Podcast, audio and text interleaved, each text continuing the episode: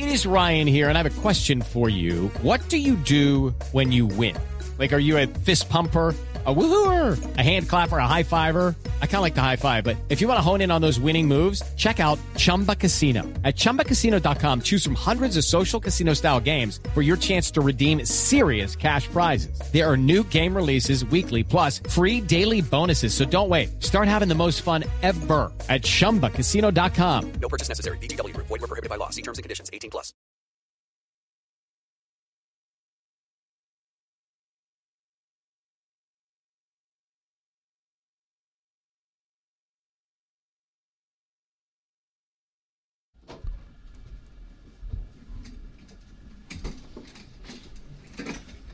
Son las 8 puntos. Muy buenas noches y bienvenidos a Mesa Blue.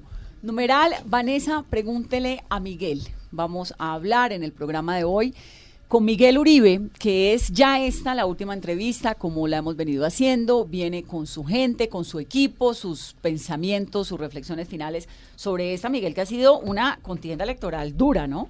Así es, Vanessa. Un saludo muy especial para ti, Carolina, a todos los oyentes de Blue. Gracias por la invitación. Qué alegría volver a estar aquí y efectivamente ha sido una contienda muy larga. Nosotros comenzamos hace mucho tiempo, incluso fuimos a uno de los primeros debates que fue contigo eh, en la Plaza de Bolívar.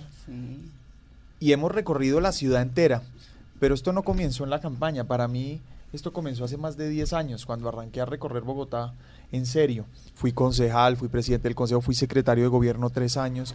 Y hoy más que nunca estoy convencido de la necesidad de llegar a la alcaldía, terminar lo que se comenzó, poder entregar esos grandes proyectos que Bogotá requiere y poder hacer de Bogotá la ciudad que soñamos y la ciudad que, en la que realmente queremos vivir. ¿Usted cuándo decidió que quería lanzarse a la alcaldía de Bogotá? Vanessa, yo fui testigo cuando fui concejal de una de las peores alcaldías, que fue la anterior, fue la de Gustavo Petro. Vi la negligencia, la corrupción, la improvisación. Era, sentía casi que impotencia cuando las obras no se hacían, se paralizaban, veníamos del carrusel de la contratación y todos soñábamos con que la ciudad diera un giro y, y volverá a reencaminarnos y no fue, fue así, fue todo lo contrario. Pero después además llego a la alcaldía, llego a la Secretaría de Gobierno, yo fui alcalde encargado 25 veces, secretario de Gobierno tres años e hice parte de un equipo que está transformando la ciudad. Y empecé a ver de primera mano y a ser parte del equipo que empezó a cambiar esta ciudad. Entonces, para no ir muy lejos, hace una semana adjudicado el metro después de 77 años. Se terminó la Tabor Rincón en Suba.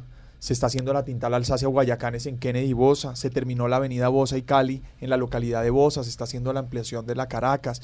Vías, Vanessa, que se necesitaban hace años y que finalmente se están haciendo. Hice parte del equipo que intervino el Bronx, Circo Huecos, San ahora, Bernardo. Ahora hablamos de todo eso en detalles. pero todo esto es para decirte solo una cosa, y es, viví de primera mano la capacidad de transformación de la ciudad a través de una buena administración distrital.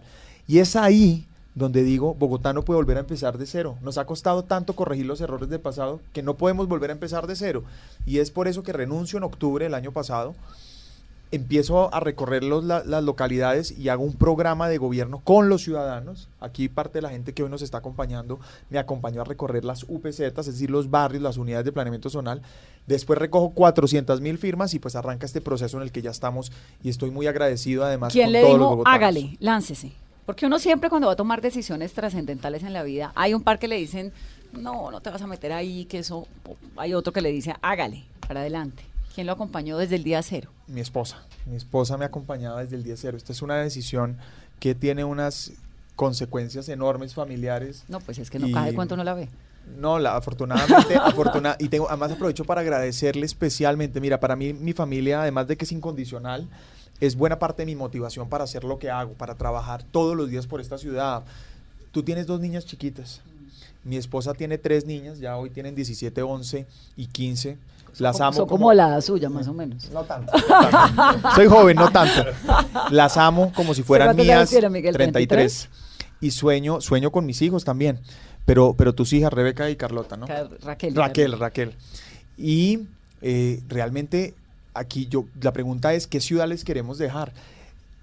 Los que tenemos niños en la casa sabemos que es inevitable cuando, que llega un momento en donde ellos salen solos a la calle. ¿Cierto? Y yo creo que ese día como mamá vas a vivir tú, ¿no? El día que sale, salen tus hijas a la calle por primera vez, ¿qué calle le quieres encontrar? ¿Qué calle vas a ofrecerles?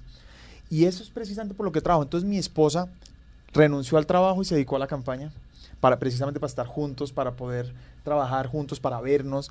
Eh, me ha acompañado en todo este proceso.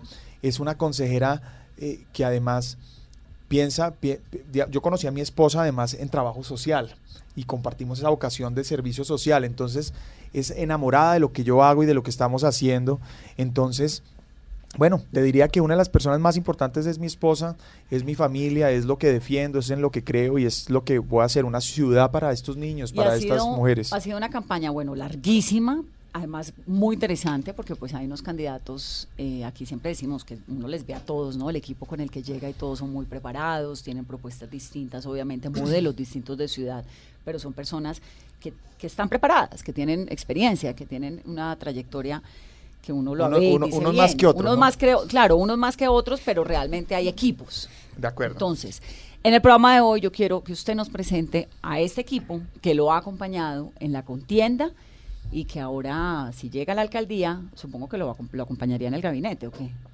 Bueno, para comenzar, hablando de experiencia, yo soy el candidato más joven, como me decías ahora, pero soy el candidato con más experiencia. Y eso no es normal, porque cuando uno es joven, pues ya está buscando experiencia o cuando tiene experiencia se le ¿Usted pasó tiene la más juventud. experiencia que Claudia, En administrar, sí, toda la vida. que Carlos Fernando, Pues Carlos Fernando no administra un peso público, para comenzar por ahí. que Holman? Que Holman no le fue bien en Canal Capital y no ha gobernado. Pero, y Claudia, Claudia el otro día me dijo, Miguel, yo fui alcaldesa de Santa Fe y directora de Acción Comunal. Y yo, a mí me- yo le respondí, Claudia, yo fui secretario de gobierno, tuve a cargo las 20 alcaldías y fui coordinador y jefe del IDEPAC, que es la acción social que ella manejó hace 20 años. Yo manejé 3 billones, Vanessa, 3 billones de pesos y no tengo un solo escándalo de corrupción. Tuve 2 mil personas a cargo, fui 25 veces Bueno, pero alcalde esas eran alcaldías Entonces, encargadas. finalmente, no, no, no, tuve la gente directamente y tuve 3 billones de pesos. En la secretaría. En, la secretaría coordinando además la plata de las alcaldías locales, que eran focos de corrupción en las administraciones de Samuel y Petro. Y en este caso lo hicimos bien. Transparencia por Colombia me certificó como la eh, eh, entidad más transparente.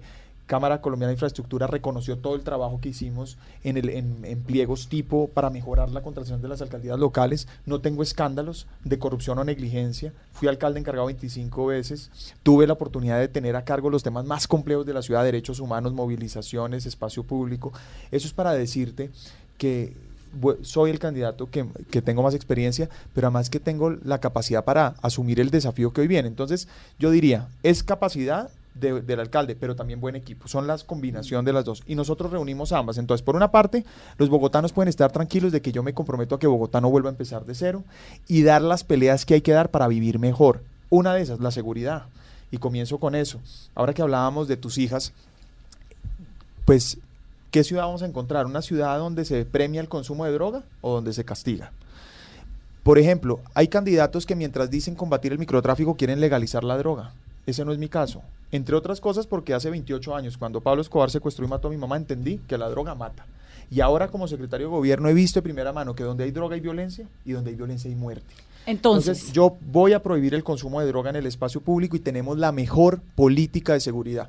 Y hoy nos acompaña, nos acompaña el general Gilibert y el general Moore, Luis Alberto Moore, que son dos generales que nos han ayudado a construir nuestra política de seguridad, pero que además representan a toda la reserva activa que hoy me está apoyando. exdirectores de la Policía Nacional ambos, ¿no? No, mi general. El general El general Gilibert. General Gilibert, bienvenido.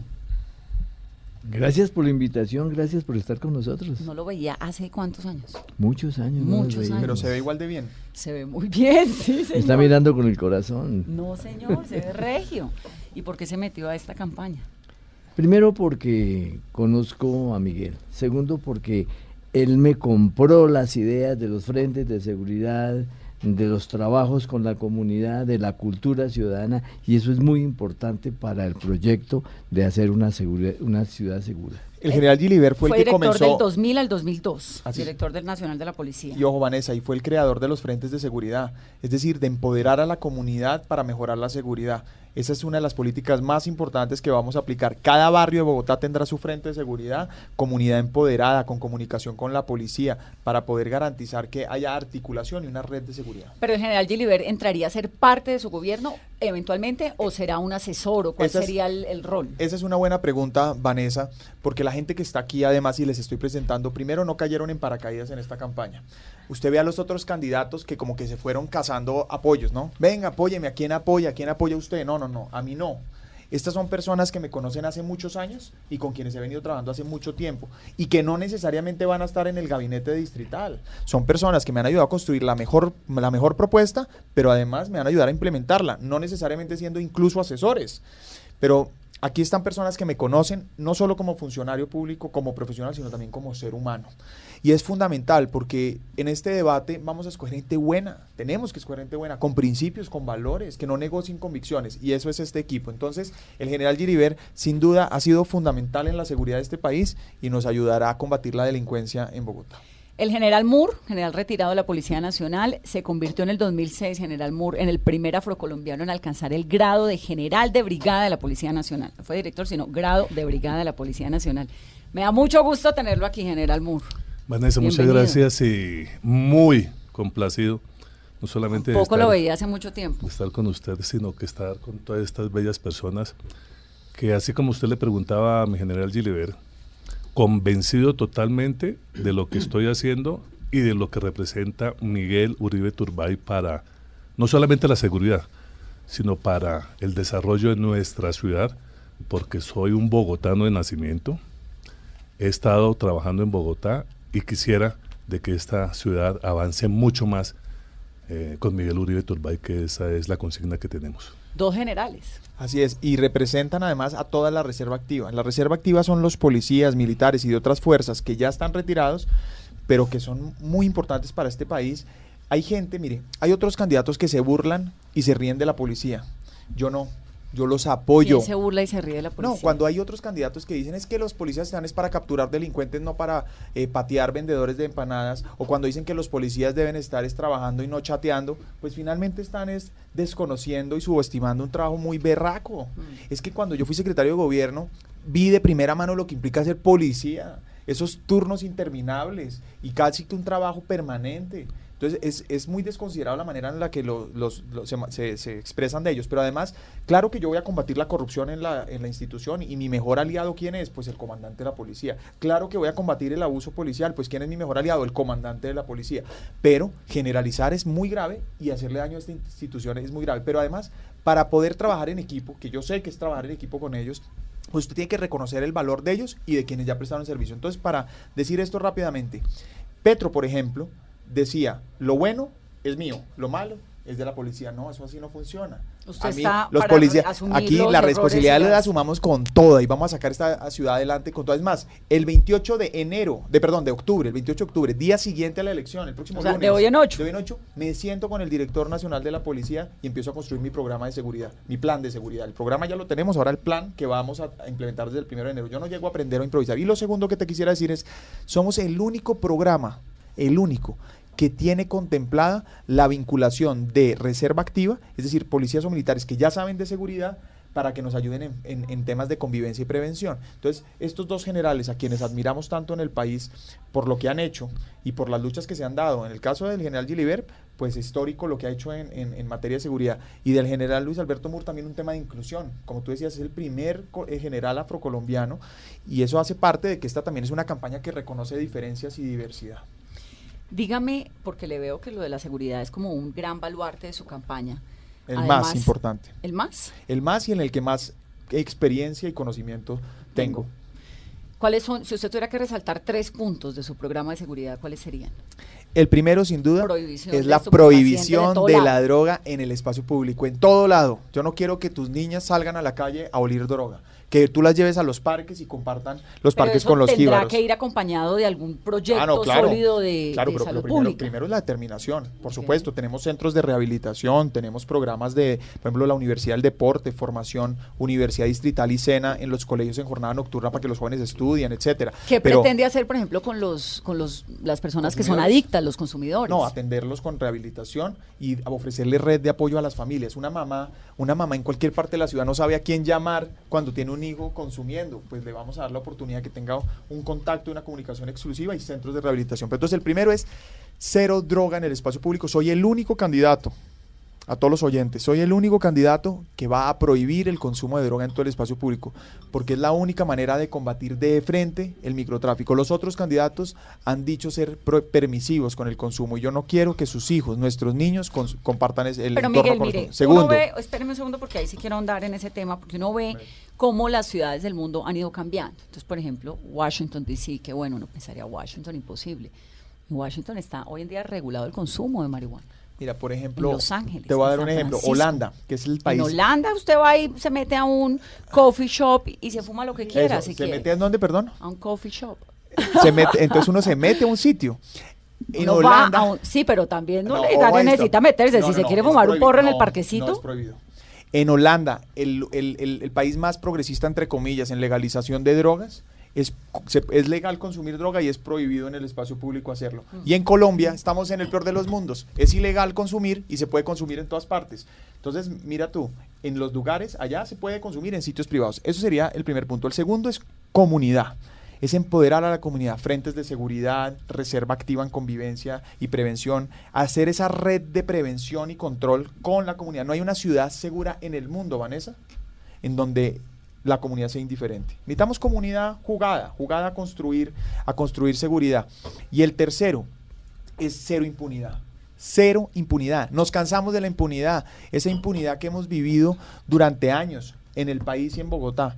Mientras yo fui secretario se capturaron 120 mil personas y la mayoría están libres. Por eso voy a hacer una nueva cárcel distrital. Vamos a traer más policías bien formados O sea, para ¿Usted Bogotá. cree que la solución es más cárceles? No, es todo, es todo, o se conjunta. O sea, claro que es cárcel, claro, por supuesto. Entre otras, tenemos un hacinamiento absurdo en Bogotá. 75%. exactamente. La, uni- la, la- la cárcel distrital es la única que no tiene hacinamiento. Todas las demás tienen hacinamiento. Primero es un problema de derechos humanos. Segundo es un problema de resocialización. ¿Quién se resocializa en hacinamiento? Y tercero, eh, pues es un desincentivo para que lleguen criminales a las cárceles. Entonces, claro que se necesita una cárcel. Ya te estaba hablando hace un minuto y ahora lo vamos a hablar cuando hable con ellas, con, lo- con el resto de las personas, un poco sobre las oportunidades. Pero lo que sí es claro es que necesitamos una nueva cárcel y conmigo van a tener un alcalde que le duele la, la inseguridad. Yo sé lo que es vivir una muerte, llorar una muerte violenta. Conmigo van a saber lo que es trabajar, tener un alcalde que sabe lo que es que los niños no salgan con miedo, que las familias no salgan con miedo a Bogotá, a, la ciudad. Y por eso les digo, quienes tenemos niños en la casa, queremos una ciudad segura. Yo me comprometo a construirla todos los días. Conmigo, los niños, tus niñas no van a estar solas en Bogotá, conmigo, porque sé lo que eso implica. En materia de seguridad hay un punto que nos hace falta y es Bogotá casi siempre es el epicentro de las protestas, de los disturbios. Eh, ¿Qué va a hacer con el SMAT? ¿Fortalecerlo, reformarlo o quizá como se está planteando desde el Congreso, hay quienes piden eliminarlo? Bueno, el SMAT es una de las capacidades importantes que tiene la fuerza pública precisamente para evitar ese tipo de disturbios. Ya dije que estoy en contra de cualquier tipo de abuso policial, pero también estoy en contra, por encima de todo, de la delincuencia y vandalismo. No podemos seguir justificando vías de hecho. Es más, no queremos más violencia. Nos cansamos de la violencia, Vanessa. Pero yo soy consciente que hay que tener derecho a movilizarse y conmigo los bogotanos van a poderse movilizar pacíficamente. Ya lo hice. Movilizar es protestar. A y salir a la protestar, salir. ¿Sabes cuántas movilizaciones hubo mientras fui secretario de gobierno? Dos mil. Dos mil, Carolina. ¿Y sabes cuántas terminaron en, en protestas? Menos del 3%. Las mismas que con Petro y Samuel. Finalmente termina habiendo un patrón similar de comportamiento. No se trata de que esta administración no utilizó bien el ESMAD o que la policía lo está haciendo mal, no. Se ¿Qué, trata... qué se es lo que pasa con el SMAT? ¿Qué es lo que pasa con, por qué está esto tan desmadrado cada vez que hay una protesta estudiantil? Cada vez no, el 3, 4% Las de las veces. veces. Las últimas ¿y ¿Sabes veces por qué venimos- pasa? La pregunta será, ¿qué pasa con el ESMAD o qué pasa con los vándalos que salen a destruir la ciudad? No, no, ¿O por con qué los no los capturan a los vándalos? No, es que es muy, pues mira, hay una, una, una de las protestas últimas, salieron 5 mil, 6 mil, 7 mil personas y al lado hay 100 personas vándalas. Entonces, los vándalos, los 100 vándalos hacen quedar mal a los 5 mil protestantes, pero vaya usted y metas en una manifestación a coger esos 100 a ver qué pasa. Es imposible. Entonces tenemos que trabajar en individualizar realmente esos vándalos con tecnología. imposible? No, porque la gente muchas veces es solidaria. Mire, primero porque el ESMAD está descontrolando, conteniendo.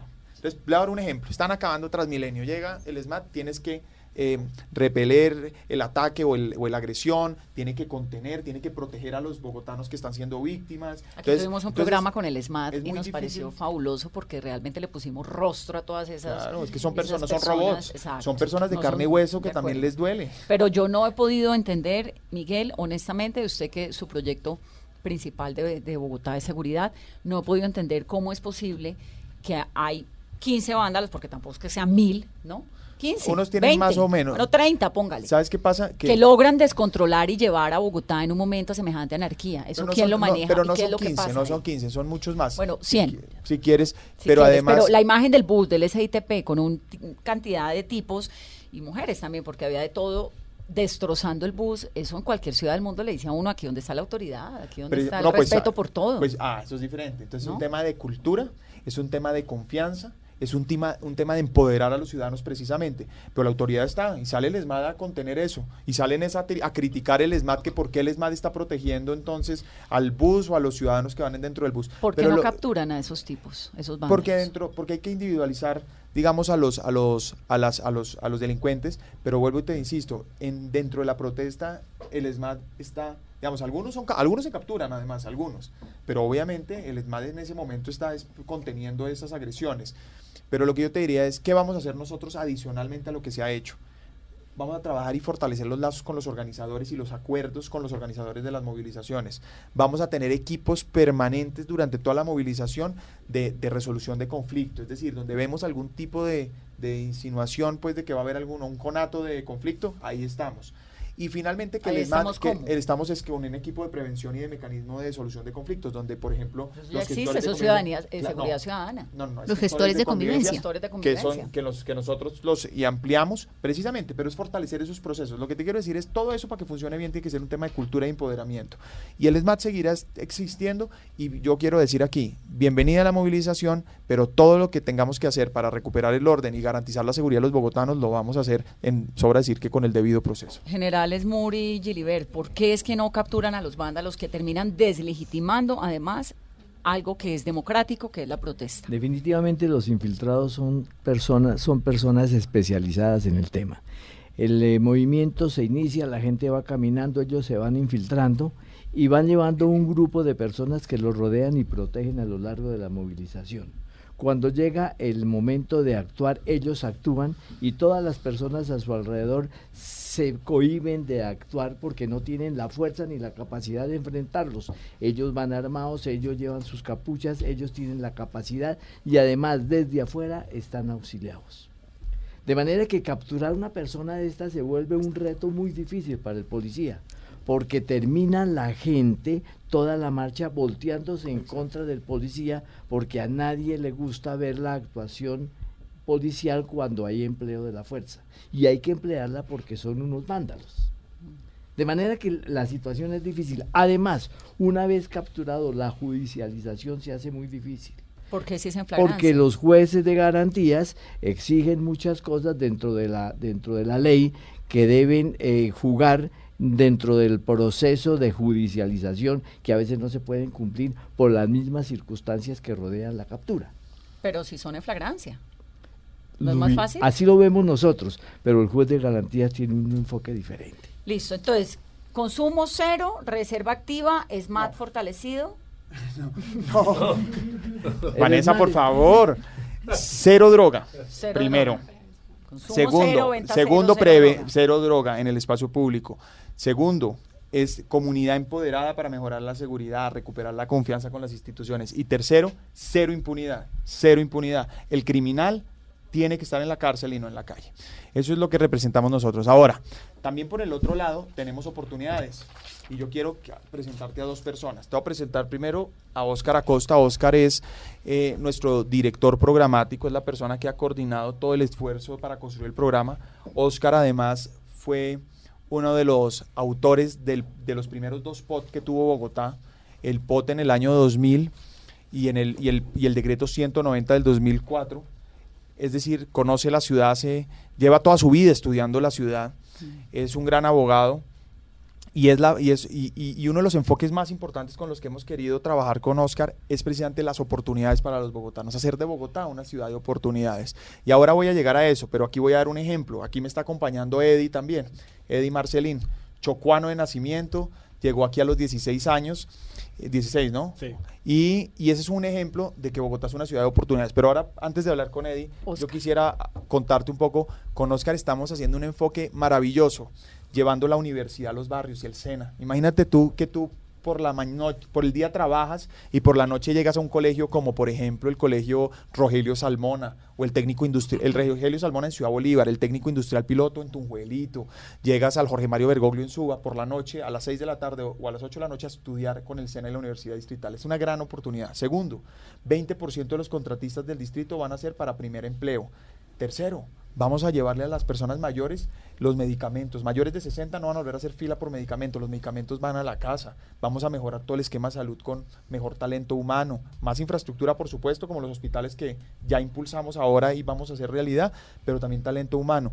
La Universidad del Deporte que te decía. Entonces, todo este enfoque lo hemos construido y bueno, muy agradecido también con Oscar y todo el equipo programático. Oscar Acosta y Reño, ¿no, Oscar? Sí, Vanessa, mucho gusto. Qué gusto estar con todos acá esta noche. Oscar, ¿qué hace un director programático? Pues un director programático lo que hace es escuchar a la gente experta, eh, tratar de que todo el enfoque del alcalde se pueda plasmar en un programa de gobierno y construir el programa de gobierno según la directriz del, del, del, alcalde o el futuro alcalde, ¿no? Entonces nosotros finalmente nos reunimos con todas las personas que saben de los temas y a partir de eso trabajamos con todos Adicionalmente, Miguel, el primer punto que, que nos pidió fue que eh, no lo hiciéramos solamente a partir de técnicos ni de personas muy expertas, sino el primer tema que Miguel instruyó fue poder trabajar directamente con la gente. Entonces, fue un trabajo que empezó hace mucho tiempo, porque cuando nosotros arrancamos, lo primero que hicimos fue unos eh, talleres en las localidades. Hicimos una cantidad de talleres donde se escuchó cuáles era la problemática de la gente, qué era realmente lo que estaba eh, buscando la gente y a partir de eso fue que cuáles hacia hacia dónde en la Bogotá de Miguel Uribe hacia dónde debe crecer la vivienda hacia dónde debe crecer la ciudad. Mira el crecimiento es un tema que, que, depende, digamos, no es no depende del alcalde, sino depende ni, ni siquiera como de las proyecciones de crecimiento del DANE ni de esas cosas. La ciudad tiene un crecimiento histórico, vegetativo. Las ciudades en el mundo no se planean como lo dicen para los 12 años del plan de ordenamiento. Si usted mira, por ejemplo, Barcelona, Barcelona se planeó el ensanche de Barcelona para la ciudad de los 50, 100 años siguientes, porque las ciudades van a crecer, van a transformarse, son, las ciudades son vivas. Entonces, en este momento eh, en los temas de vivienda, que es un tema importante para el alcalde, porque no solamente la vivienda es, digamos, darle vivienda a la gente, para el alcalde Miguel Uribe, obviamente, que yo ya, él, él es mi alcalde. Entonces nosotros hemos construido, digamos, un programa de vivienda que es bastante interesante, donde mezclamos, digamos, la habilitación de suelo, que es habilitación en las zonas por crecer, es decir, las zonas por urbanizar, que son las zonas de expansión, más las zonas de renovación urbana. Entonces, Vanderhammer. La Vanderhamen es un respeto total desde la instrucción del alcalde, es un respeto total porque obviamente la primera instrucción que tenemos en el programa de gobierno es respeto total por la ley. Es hacer la realidad. Nosotros le vamos a entregar a Bogotá una reserva Thomas Vanderhamen. Yo hago parte de una generación que no va a seguir esperando a proteger el medio ambiente, lo vamos a proteger nosotros mismos. Yo quisiera contarle, yo conocí al profesor Thomas Vanderhamen yo, eh, cuando hicimos el primer plan de ordenamiento en el año 2000, me senté con el profesor Thomas Van der Hamen, que era el, que era el, director, digamos, de la CAR. Usted sabe que el, tema de la estructura ecológica principal de Bogotá nace de un libro que tiene el profesor Thomas Van der Hamen, que era la estructura ecológica principal de la región Bogotá-Sabana-Cundinamarca. En ese momento no hablábamos nunca de una reserva Thomas Van der Hamen ni de una reserva, sino la posición de la CAR en el año 2000 era que la ciudad debería ser rural para no conurbar la ciudad de Bogotá, el perímetro urbano con Chía, sino no generar conurbación. Y luego, el, en su momento, lo que se quería era generar la gran expansión urbana hacia el norte para poder, digamos, evitar lo que pasó históricamente con Bosa y, y esa zona de la ciudad, donde se decía que lo que se debía era proteger las agrológicas 1 y 2 y finalmente nunca se dejó desarrollar eh, esa zona de Bosa hacia el sur de la ciudad. Entonces, ¿qué ocurre? La tierra o cualquier cosa que no se planee se desarrolla con norma o sin norma. Entonces el proyecto es... Decir, es... Hay, hay, es decir, si uno no toma acciones sí adecuadas, sí, se, se, vuelve una, se va a urbanizar, una, sí urbanizar irregularmente. Entonces lo que tenemos que hacer es garantizar que primero llegue el Estado, que se generen las reglas claras, que se proteja el medio ambiente, los humedales, los ríos, la reserva, y después llegue, llegue, llegue, la gente a donde debe llegar. Habrá zonas en donde, por supuesto, nosotros consideramos que no debe haber gente. Miguel, ese proyecto de la San Rafael, que verdaderamente me parecía precioso de la represa, ¿no? Que tenía una conexión desde la séptima, ciento... Un transmicable, sí. Un transmicable. Ese proyecto, si usted llegara a ser alcalde, ¿qué haría con él? Nosotros vamos a darle oportunidades a los bogotanos de que puedan vivir la naturaleza. Entonces, la reserva, este, este es uno de los proyectos que vamos a, a, a, seguir buscando obviamente mitigar cualquier efecto y cualquier compensación ambiental, ¿no? Eso que quede claro. Para nosotros, con Oscar nos sentamos, cuando nos sentamos, Oscar es experto, como te has dado cuenta, en este tema. Bueno, dicho, le preguntaste en el tema que más sabe y tiene dos componentes, es cómo crecer, pero cómo crecer sosteniblemente.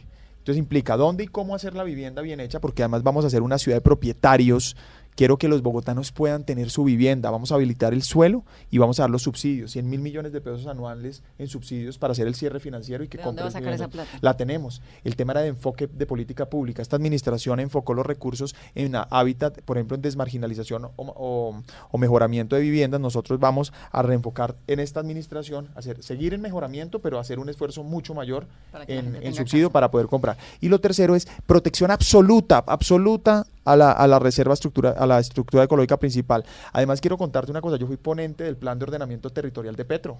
Ahí fue donde conocí a Oscar. Es que Oscar no cae aquí para ver si le doy un puesto como otros políticos, otros candidatos que andan feriando puestos. Pero no, yo quiénes? no. ¿Quiénes están feriando no. puestos? Eso, Carolina, por favor, tú lo sabes o tú lo de, puedes deducir, pero Oscar me conoce desde el año 2003 ¿Qué, o lo qué conozco políticos le aparece que han caído por ahí? Entonces, bueno, después hablamos de esos que están, de, de esos, de esos equipos de primera línea que están de- que, que tienen dudosa reputación. Pero eso hablemoslo ahorita. Yo te quiero seguir aprovechando porque es una, es una maravilla tener este equipo aquí Pero lo de San Rafael, quiero saber un No, poco sí, sí, qué, sí. qué proyecto No, no, no, ese, Continuar. hacer el cable, poder hacer esa reserva, mitigando y compensando todos los efectos de, de- de ambientales. Eso es muy importante. Transmilenio por la séptima. Vamos a hacer la renovación de la Transmilenio de la séptima. Hoy es más rápido caminar en, en la séptima que ir en bus o en carro. Y la gente de Cerro Norte, Santa Cecilia, una mujer del Codito, ya es, ya es suficiente, ya no se puede seguir demorando cuatro horas, dos en la mañana y dos en la noche para ir a trabajar. ¿Y con qué garantía los eh, bogotanos vamos a, o los que vivimos en Bogotá, podemos creer que el Transmilenio por la séptima va a ser bonito, va a ser ambientalmente amigable, todo esto? Porque Si tienen en la administración en la que usted estuvo, pues ese Transmilenio por la Caracas, el Transmilenio de la Caracas tiene 20 años y tenía que haber sido cambiado hace 8 años y las administraciones, las últimas dos administraciones no hicieron nada. Pero hoy... la esto- administración que está ahorita la El- suya. no, no, me refiero a las últimas dos es Samuel y Petro. Esta es todavía la actual. Las pasadas son las Mm. pasadas. Estas son, estas son, esta es la actual. Y la actual administración hizo un esfuerzo y cambió esos buses, Vanessa. Hoy vemos los buses nuevos, menos contaminantes. Todavía no es el estado ideal. Yo quiero llegar a buses solo de tecnologías limpias y es mi compromiso. ¿Usted cree, Entonces, que, ¿Usted cree que Peñalosa se equivocó con los buses diésel? Peñalosa logró 60% de los buses en transporte público masivo a gas. Y, es el, y, y el otro 40% es Euro 5 con filtro, es decir, lo más limpio en diésel que existe hoy en el país. Pero diésel de todas formas. No, de acuerdo, por eso acabo de decir, no es lo ideal, pero es el- era el primer paso.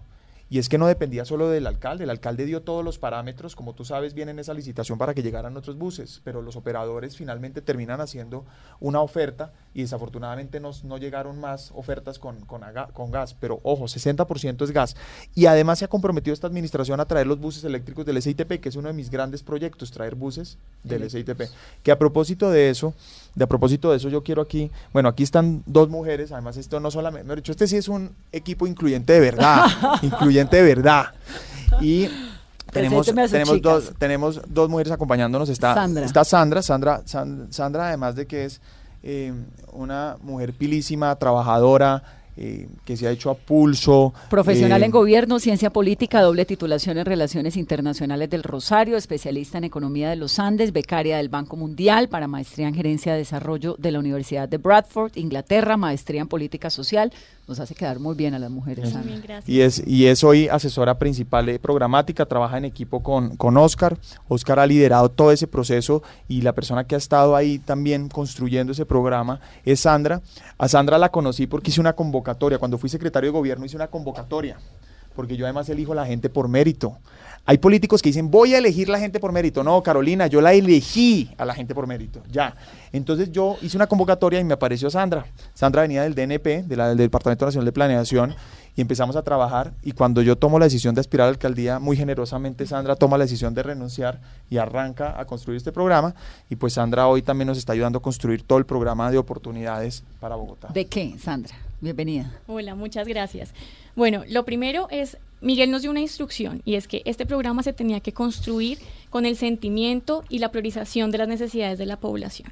Ese ejercicio que les contaba a Oscar tuvo varios resultados. Uno, pues que la mayor preocupación de la ciudadanía era la seguridad. Entonces, la priorización que tú estás preguntando no salió tampoco ni de un capricho, ni unos indicadores, sino de la misma necesidad que sentía la gente. Pero al tiempo, el segundo tema que ellos nos estaban pidiendo era temas de programas sociales, educación, salud, empleo. Hay una preocupación muy grande de las personas por los, por los ingresos de su hogar. Entonces, lo que hicimos fue tratar de darle forma a todas estas necesidades para darle a las, a las personas unas oportunidades de formación, pero esa formación, como su preocupación era acceder a un empleo, que estuvieran conectadas a una vinculación laboral real. Entonces, empezamos a darle a la gente lo que necesitaba, empezar a darle una respuesta real a la gente de cómo acceder a un primer empleo. ¿Cómo acceder a un empleo en acceder. Bogotá? ¿Qué, eh, qué- qué ofertas laborales tiene una ciudad como Bogotá? Si yo Bueno. llego a vivir acá y soy una persona que no tengo estudio, que es un montón, ¿no? Porque la. Bogotá es un gran receptor de, de migrantes y de Sí, de población que de viene población afuera, vulnerable. que viene a ¿Qué buscar oportunidades, Bogotá? básicamente. Sí. A Bogotá llegan personas que vienen a buscar trabajo, que vienen a estudiar y que se quedan. Entonces, ¿qué hicimos? Bogotá tenemos, además, yo creo que nos han hablado muy mal de Bogotá por los últimos años, pero Bogotá es el motor de la economía del país. El 27% del PIB del país lo mueve Bogotá. ¿Y a través de qué? Tenemos industria, tenemos manufactura, tenemos especialización de servicios. Lo que nosotros estamos apostando, que además es un poco ambicioso, pero es lo que tenemos que hacer, es que desde la alcaldía se tenga un liderazgo real en mover la economía del país. Moverla, pero ¿hacia dónde, Sandra? Digamos, uno, ¿qué, lo- qué- qué tiene Bogotá para ofrecer? Sí, yo- tenemos turismo, tenemos especialización inteligente, tenemos eh, manufactura, marroquinería, tenemos calzado, tenemos una cantidad de industria que nos va a permitir, eh, tanto de servicios como de productos, que nos va a permitir eh, vincular a las personas. Pero además lo más importante es un tema que Miguel eh, ha defendido constantemente y es la obra pública, la obra pública y otro que es la construcción. Entonces, en la obra la construcción de vivienda. En obra pública, por ejemplo, esta administración va a dejar contratados 45 billones de pesos en las diferentes obras, de parques, de colegios, del metro, del Transmilenio. Con esa obra pública se, est- se estima que se pueden generar aproximadamente 400 mil trabajos directos e indirectos en todos los niveles, Pues en los todos los sectores. decían que 100 mil trabajos solamente. Solo metro. El metro, ¿no? Solo el metro.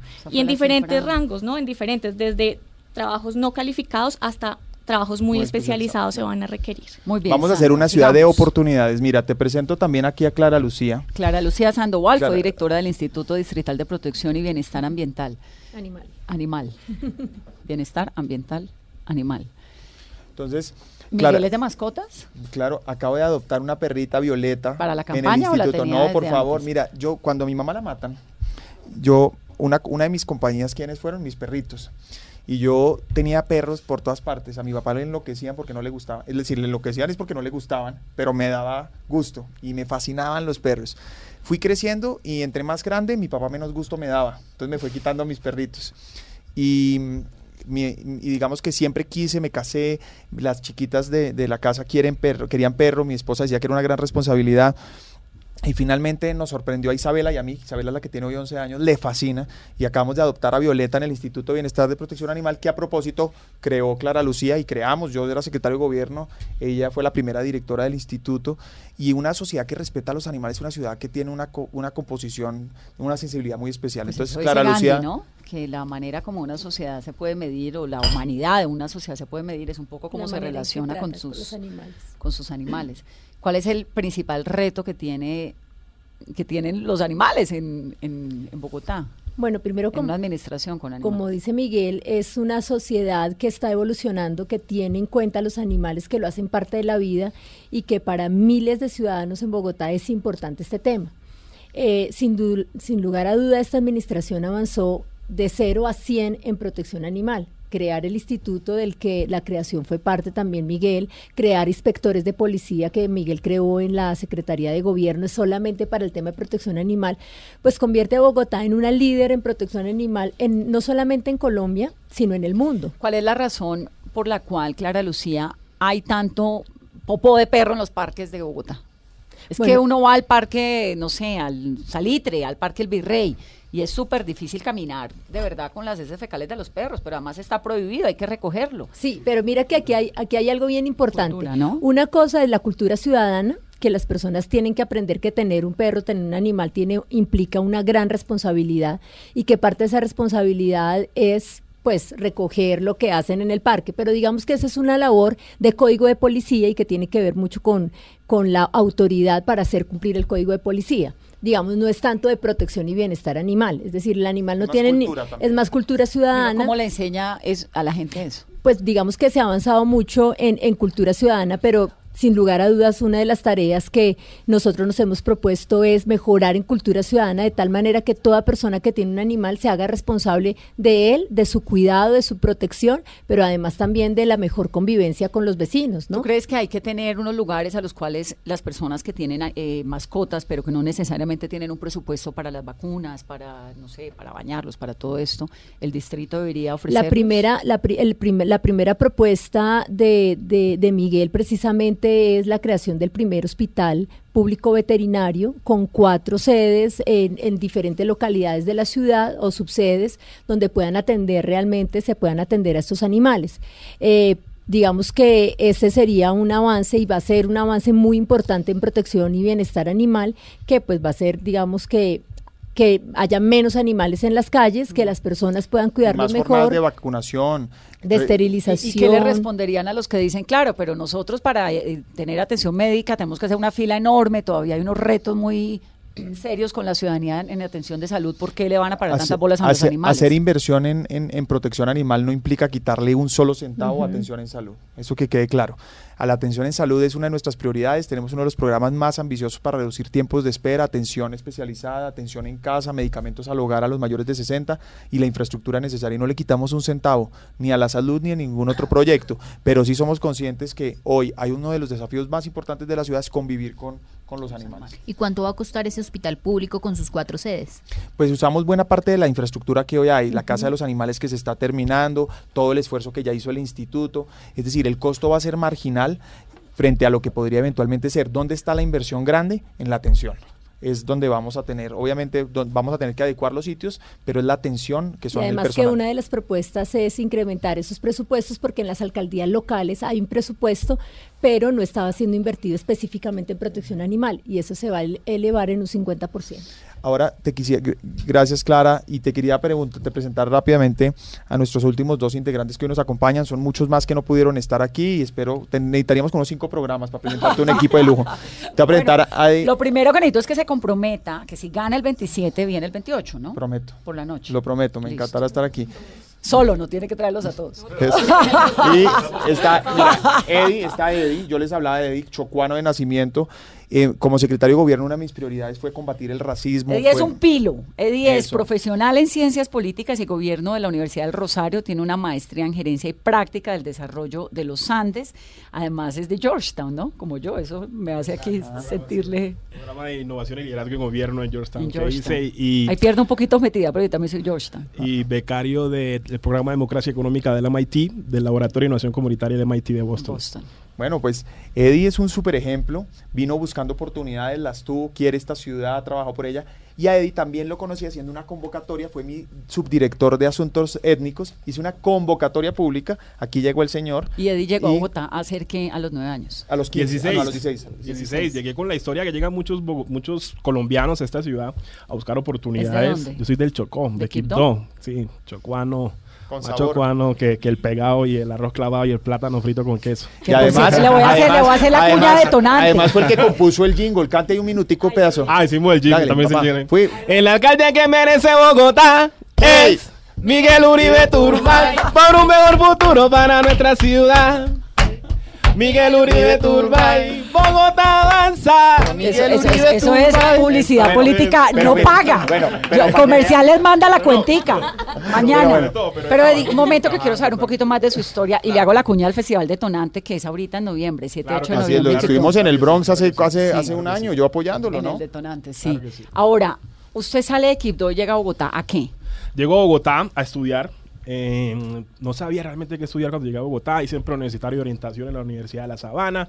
Allí salió, ese preuniversitario dijo que ah, mis áreas fuertes eran las ingenierías, así que me recomendaban estudiar ingeniería electrónica. Estudié ingeniería electrónica dos semestres y no y, fue. y no, y no fue.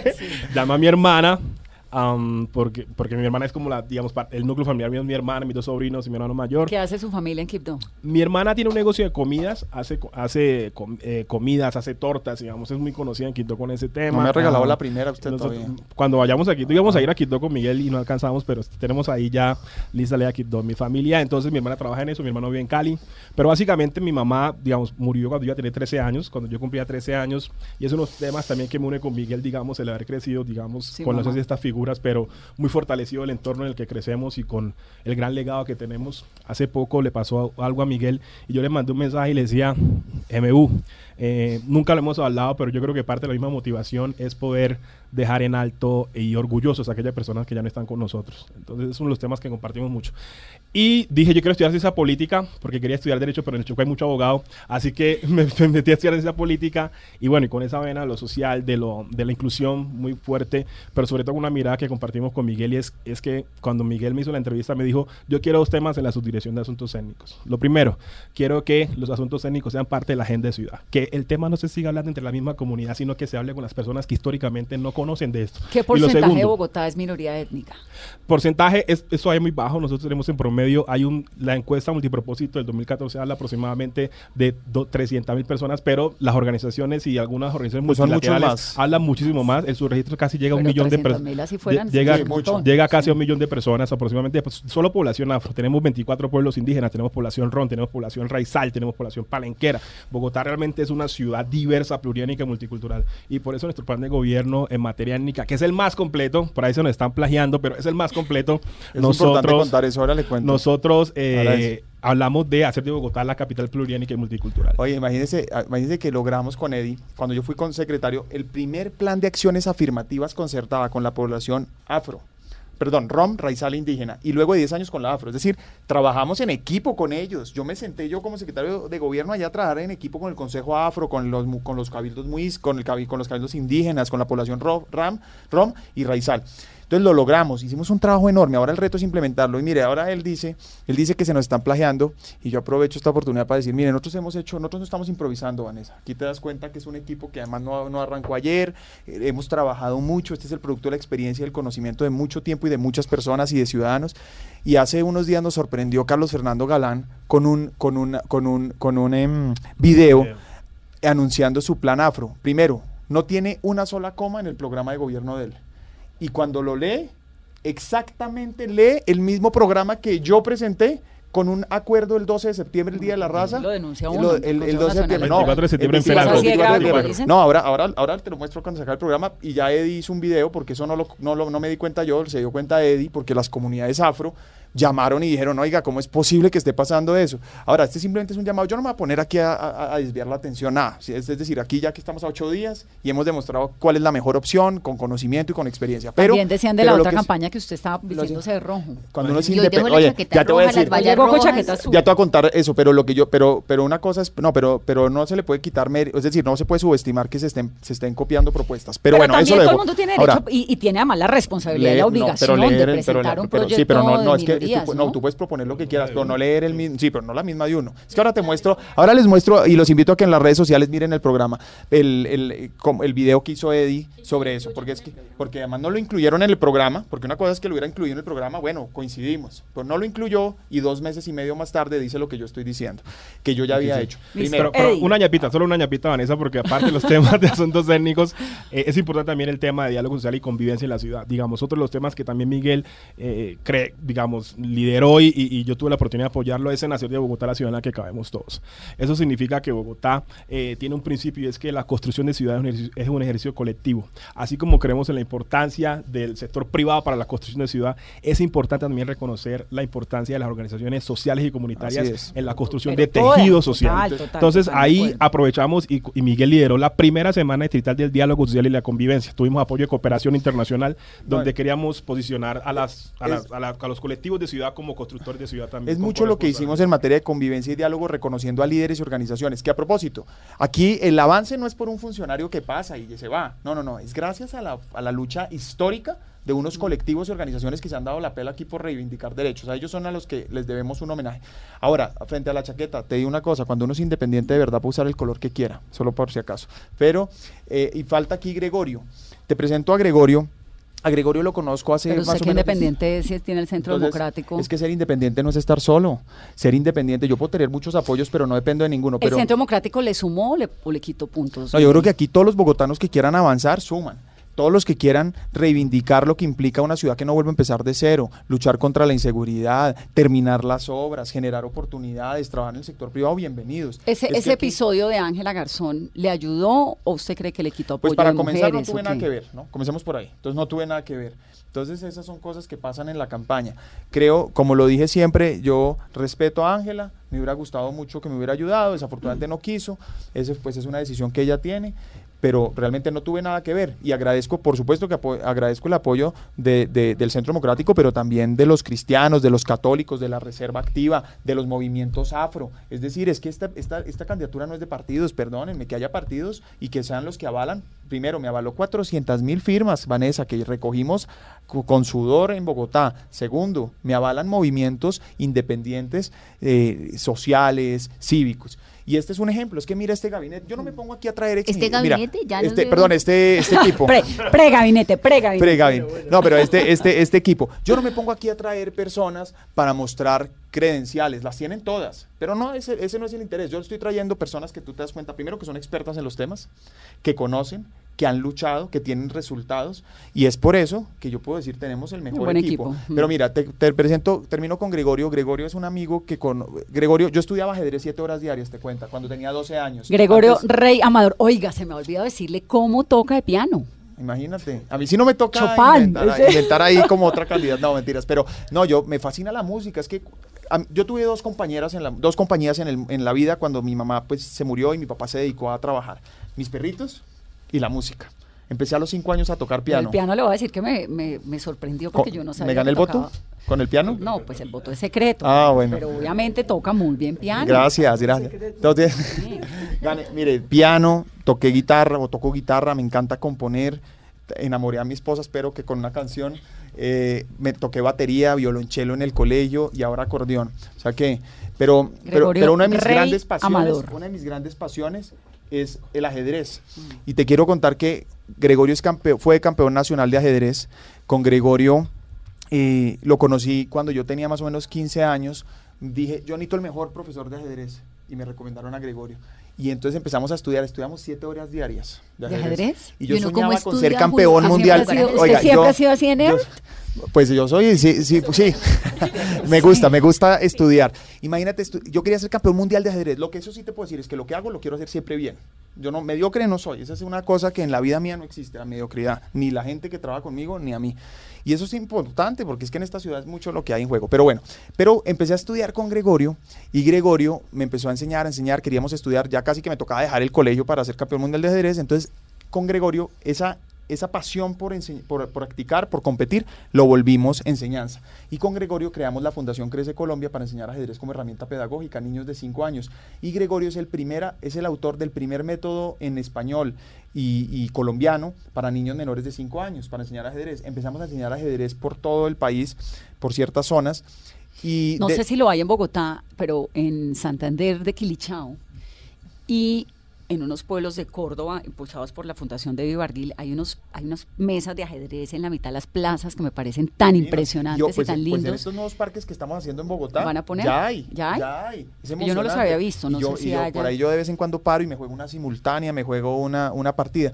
Ya, y pues Gregorio obviamente sigue siendo, sigue siendo muy bueno para ajedrez, pero con, con Gregorio, además de que conoce muy bien los temas locales, digamos, de alcaldías locales y todo eso, pero realmente lo que nos apasiona a nosotros es la alta competencia, el alto rendimiento, y con Gregorio y con un grupo de, digamos, de amigos y de todos los deportistas que conoce, porque es que aquí hay que tener en cuenta a los deportistas, esto no solo es con super expertos, sino con el deportista, futbolistas, tenistas, eh, voleibolistas, bueno, de todo, hemos logrado y estamos construyendo una propuesta emocionante, que es la Universidad del Deporte. ¿Qué y vamos qué, a apoyar Gregorio? el alto rendimiento en serio, el deporte como transformación social. Ya hicimos la infraestructura, hi- hicimos, eh, me incluyo porque defendí todos los proyectos de parques y proyectos que se han hecho en esta administración con el IDRD y con las alcaldías locales.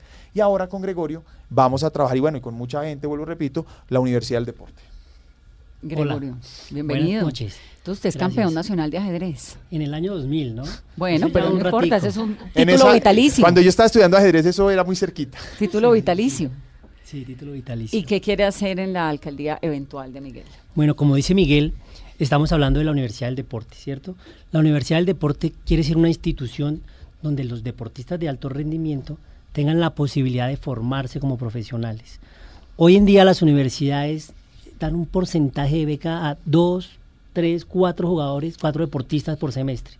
Nosotros queremos una universidad donde todos los deportistas de alto rendimiento tengan la O sea, posibilidad una universidad distrital. No, no, no.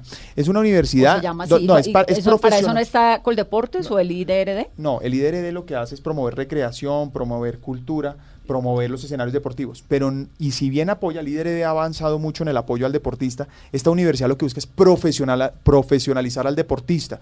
Y implica es darle todo el acompañamiento al deportista, porque un joven, un joven chocuano, un joven bogotano. Por eso, pero es niña una universidad No, pero es un, de, depor- de para ser deportista de alto rendimiento. Solamente deporte, pero Sí. universidad, con clases, con pensum, con Ah, profesores. Claro, ¿Y claro, dónde la no, y con toda la práctica. Bueno, pues ese es uno de los retos, es, pero vamos a hacer la inversión, podemos estimar que vale alrededor de 100 mil millones, pero el, lo- pero el costo no son los 100 mil millones, eso es lo de menos, lo importante es la inversión recurrente que va a tener en profesores, en, en- en- en capacitación, en profesionalización, porque te puedo dar muchos ejemplos.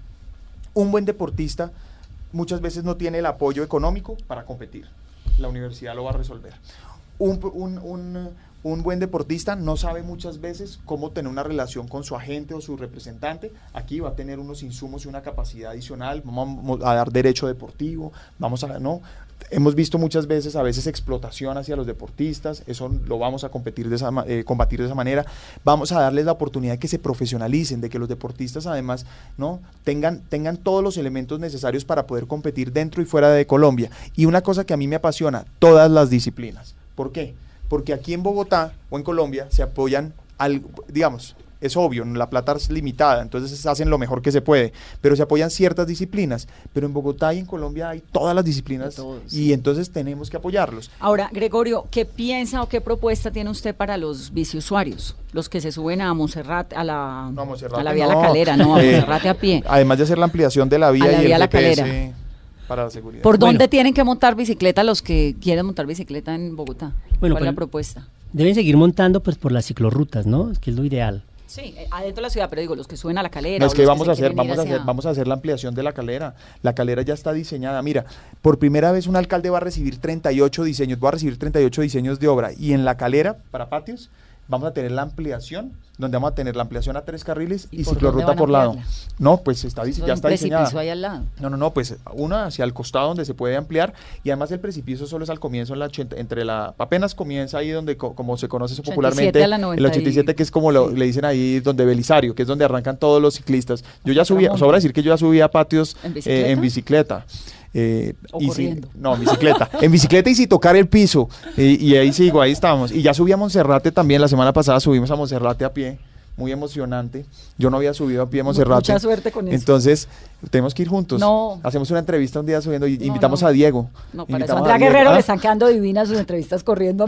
Entonces, pero bueno, vamos, vamos, mire, para los ciclistas, además de hacer ciclorrutas protegidas para protegerlos, vamos a hacer GPS para las bicicletas, para instalarlos, para que no haya inseguridad. Por eso, pero esta, usted lo que dice es ampliar la vía a la calera Con para ciclorruta, que quede va a quedar con ciclorruta, hasta sí. patios. Hasta patios, por supuesto. Y la otra Eh, opción que era por Choachí, No, entonces la no, entonces Chuachi es otra cosa. Chuachi es al sur y ya es, pero, digamos. pero hay una propuesta para que ¿Para la calera? No, para la- no, ah, no, para no para la- la para calera, los sino para bicicletas No, para, hacia la vía. Sí, la- tenemos una, varias ventajas en Chuachi. Primero hay que hacer la vía, hay que, hay que pavimentarla porque es un desastre en cierta parte. No, pero Y esa es la de la segunda- calera Choachí, yo me refiero es a la vía que hay. No, tú te refieres a la Choachí, cuando vas a la, circunvalar. Sí, correcto. Exacto. No, no, no, esa vía hay que hacerla. Es que a lo que me refiero es que esa vía está en pésimo estado en un tramo, hay que terminarla. Para ello lo que vamos a hacer es que ya se está haciendo, además es con ejército, se está cubriendo, se está poniendo puntos fijos de control en ejército y adicional, como también en la calera, si tú ves, tú ya ves el ejército en la calera, muy buena, esa fue una de las propuestas o acciones de esta administración y eh, una cosa fundamental es que esa es una vía de, de- de circulación restringida, por decirlo de alguna manera, o no restringida, pero de menor circulación comparado a patios. Entonces ahí tú tienes mayor flexibilidad.